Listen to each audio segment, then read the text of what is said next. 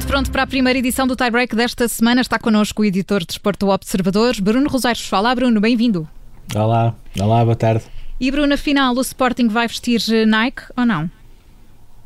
Uh, vai vestir Nike, sim, uh, provavelmente a partir de 1 de julho. Uh, há dúvida ainda de quando é que será anunciado oficialmente este novo acordo com uma marca de equipamentos desportivos diferente.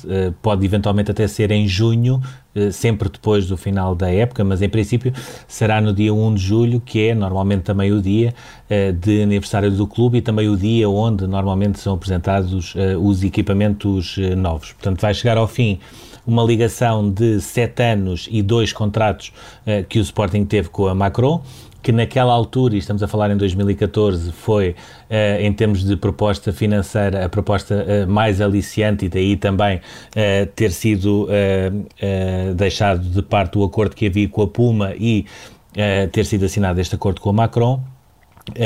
neste, podemos dizer que os equipamentos, por exemplo, já estão a fazer, aliás, existe uh, os modelos são aprovados uh, muitos meses antes, portanto quando nós vemos a apresentação daquelas camisolas em julho, uh, os modelos são normalmente aprovados 4, 5, 6 meses antes para depois ter início o fabrico já está tudo a rolar.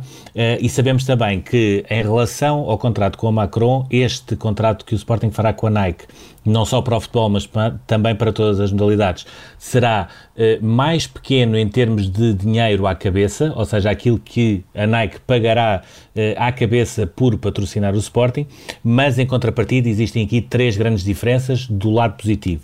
Uma primeira que é uh, a margem do dinheiro que fica no clube a nível de venda de camisolas, de equipamentos, etc., será muito maior do que existia agora com o Macron e é a maior margem de sempre negociada pelo clube, ou seja, eh, números eh, redondos para dar um exemplo, eh, eh, se o Sporting vendesse uma camisola, por exemplo, a, a, a 100 euros e se ficasse com 50, agora poderá ficar com 70 ou 80, e isto no final depois irá também diluir essa diferença no FII inicial. Depois existe aqui um segundo ponto, também muito importante, e não é por acaso que aparece este acordo com a Nike, que tem a ver com a ligação que esta marca tem com o Ronaldo já há muitos anos. Uhum. Ronaldo, que não só vai dar o nome eh, à Academia Sporting numa cerimónia que continua adiada devido à pandemia, mas eh, muito provavelmente eh, será apenas o início de outras ligações entre Sporting e Ronaldo, nomeadamente a nível de expansão da marca em termos internacionais, sempre ligada à formação e às academias. E depois um terceiro ponto, que tem a ver com o facto de ter havido, como é óbvio, em, em qualquer setor, uma, uma queda abrupta nas vendas uh, ao público, nomeadamente neste caso na loja, mas em contrapartida um aumento crescente a nível de venda online. Ou seja, a, a pandemia também fez com que os próprios hábitos das pessoas uh, mudassem e cada vez mais as pessoas uh, compram online tendo em conta que os grandes dias de qualquer clube nacional em termos de venda ao público são os dias de jogos, quando voltar ao público, é normal que essas vendas em loja também recuperem, mas o hábito de comprar online também não se perde. E, portanto, também por aí poderá ser aqui um bom negócio, tendo em conta uh, uh, não só a, questão Nike e a, e a, importância e a, a, marca global que é, uhum. mas também aqui a ligação a Ronaldo. Isto tudo entronca num facto que tem a ver com a possível entrada do Sporting na Liga dos Campeões e, eventualmente, até a, a possível a concretização da quebra do jejum a, de títulos do clube. Hoje certo. joga em Moreira de Cónegos, às nove da noite, uh, e uh, parece que vai ser uma jornada muito importante, esta e a próxima, sobretudo esta, por uma razão. Se o Sporting passar novamente este teste em Moreira de Cónegos, depois desta paragem da seleção, e nunca se sabe, é sempre uma incógnita, perceber qual é o rendimento de uma equipa depois de uma paragem da seleção, vai ficar com 10 pontos de vantagem a nove jornadas do final. Tendo em conta que nas primeiras 25 jornadas teria apenas perdido 8 pontos, parece-me que começa a ser cada vez mais real esse sonho do Sporting poder quebrar uh, o título. E também aqui, uh, este negócio com a Nike, que já está fechado e que será oficializado em julho, poderá também ser muito importante e poderá no final render mais do que os 2 milhões de euros que rende nesta altura uh, o vínculo que existe com a Macron. Muito bem, vamos continuar a acompanhar tudo o que acontece. O Sporting joga hoje, como dizias, com o Moreirense. O jogo começa às 9. Como número do dia, escolheste o 17, ligado à natação e a uma história de superação que nos chega da China. Foi, uh, para mim, a, a, grande vitória, a grande conquista, não tendo por si só valido nenhuma medalha nem nenhum troféu uh, em termos de desporto do fim de semana. Falo de Rikaku Iki, ela é uma nadadora chinesa que se estreou nos Jogos Olímpicos do Rio de Janeiro com apenas 17 anos, praticamente acabados de fazer. Conseguiu chegar à final dos 100 metros mariposa, acabando depois em sexto e depois, por consequência, de uma desqualificação por um teste positivo de doping de uma atleta chinesa, uh, subiu a quinto logo nos seus Jogos Olímpicos uh, de estreia.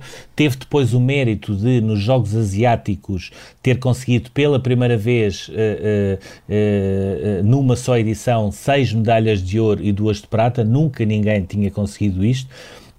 Houve até uma história curiosa que foi, ela depois das provas nos Jogos Asiáticos, eh, foi novamente para o Japão, mas depois teve de regressar a Jakarta, que foi onde se realizaram os Jogos Asiáticos, para receber o prémio da MVP da competição. Nunca uma mulher tinha conseguido ganhar esse prémio e ela, ela própria também ficou de tal maneira surpreendida que já estava no Japão e teve de regressar a Jakarta para receber uh, essa distinção. E, portanto, tudo corria bem, tudo corria normalmente e em 2019 ela começou a sentir-se mal num estágio uh, da seleção uh, japonesa de natação na Austrália, uh, voltou para o Japão, fez exames e foi-lhe detectada uma leucemia. Ela esteve uh, pouco mais de um ano completamente fora das piscinas a fazer uh, tratamento, conseguiu debelar por completo o problema.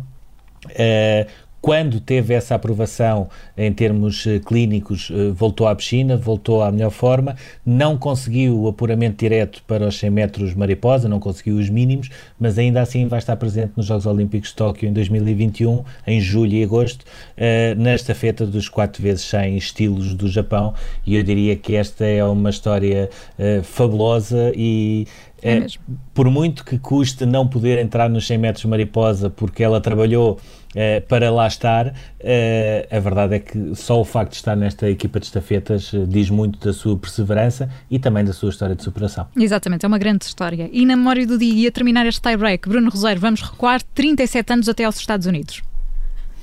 Sim, que foi há 37 anos que se começou a fazer uma história que ninguém uh, conseguia antever que uh, iria perdurar até hoje. Ou seja, foi há 37 anos que o Karim Abdul-Jabbar, que é um dos melhores jogadores de sempre da NBA, conseguiu passar o número de pontos de Will Chamberlain, que na altura era o melhor marcador de sempre da NBA, portanto chegou aos 31.419 depois continuou a sua carreira chegando aos 38.387, eh, que é ainda hoje um recorde, ou seja, eh, houve outros jogadores que se aproximaram e conseguiram bater, inclusive, a marca do Will Chamberlain, como o Malone, o próprio LeBron James também já é o terceiro melhor marcador de sempre, o Kobe, o Michael Jordan, o, o Dirk Nowitzki, que é uh, muitas vezes esquecido por, uh, pela generalidade das pessoas, até por não ser americano, mas que é ainda hoje o sexto melhor marcador de sempre da NBA, quase, uh, salvo erro, quase 29 mil pontos uh, durante o seu percurso nos Dallas Mavericks.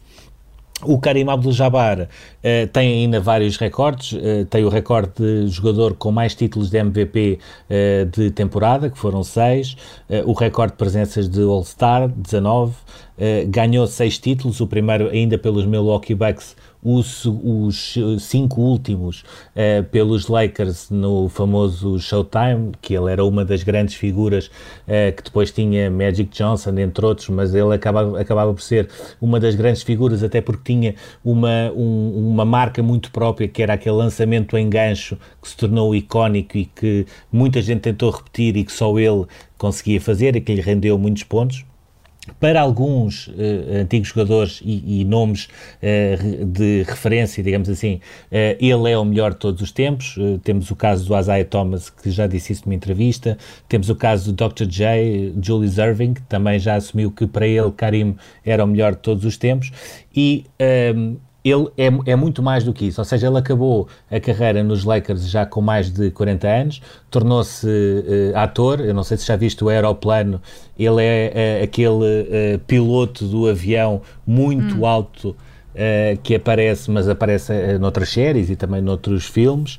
Uh, Tornou-se também um escritor muito uh, conhecido e com vários uh, livros e de sucesso também em termos de vendas, um ativista muito conhecido e que tem uma outra particularidade que eu tive depois a ler a história toda dele, e que convém também uh, uh, não ser esquecida, sobretudo no contexto atual e em que vivemos, que é em 1968, que foi o ano em que ele se converteu do cristianismo para o islamismo, ele recusou uh, e boicotou a seleção dos Estados Unidos nos Jogos Olímpicos de 1968 porque considerava que o tratamento que existia no país em relação aos afro-americanos continuava a não ser igual ao tratamento que outros tinham e por isso mesmo boicotou. Estamos a falar de 1968, hoje em 2021, infelizmente, agora também um bocadinho à boleia do julgamento de George Floyd, continuamos a ter este tema que o Karim eh, Abdul-Jabbar em 1968 já batia ao pé porque tinha consciência do problema que existia no seu país. Muito bem, é desta forma que terminamos o tie-break de hoje com o editor de Esporto Observador, Bruno Roseiros. Obrigada, Bruno. Até já. Até já, obrigado.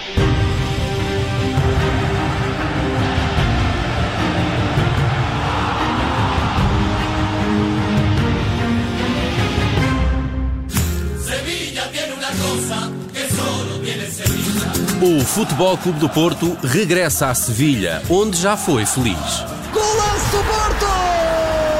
Primeira mão dos quartos de final da Liga dos Campeões. Futebol Clube do Porto, Chelsea. Esta quarta-feira, emissão especial na Rádio Observador, depois do Jornal das sete da tarde. Relato em Sevilha dos enviados especiais André Maia e João Felipe Cruz. Aconteça o que acontecer. Cá estaremos para acompanhar este jogo e já a seguir atualizamos as notícias. O que é que estás a fazer? Ando a ver qual é o melhor site online para vender o meu carro. Mas toda a gente sabe qual é o stand dos stands online. Ai, sabe, e qual é? É o piscapisca.pt, pois claro. Ainda para mais agora que tem uma parceria com o jornal online Observador. Ao criares o anúncio de venda do teu carro no piscapisca.pt, podes também destacá-lo no site do Observador. Pronto, já está. O quê? Não pescar de olhos, tenho o carro em dois sites. Quem pisca, pisca, não arrisca.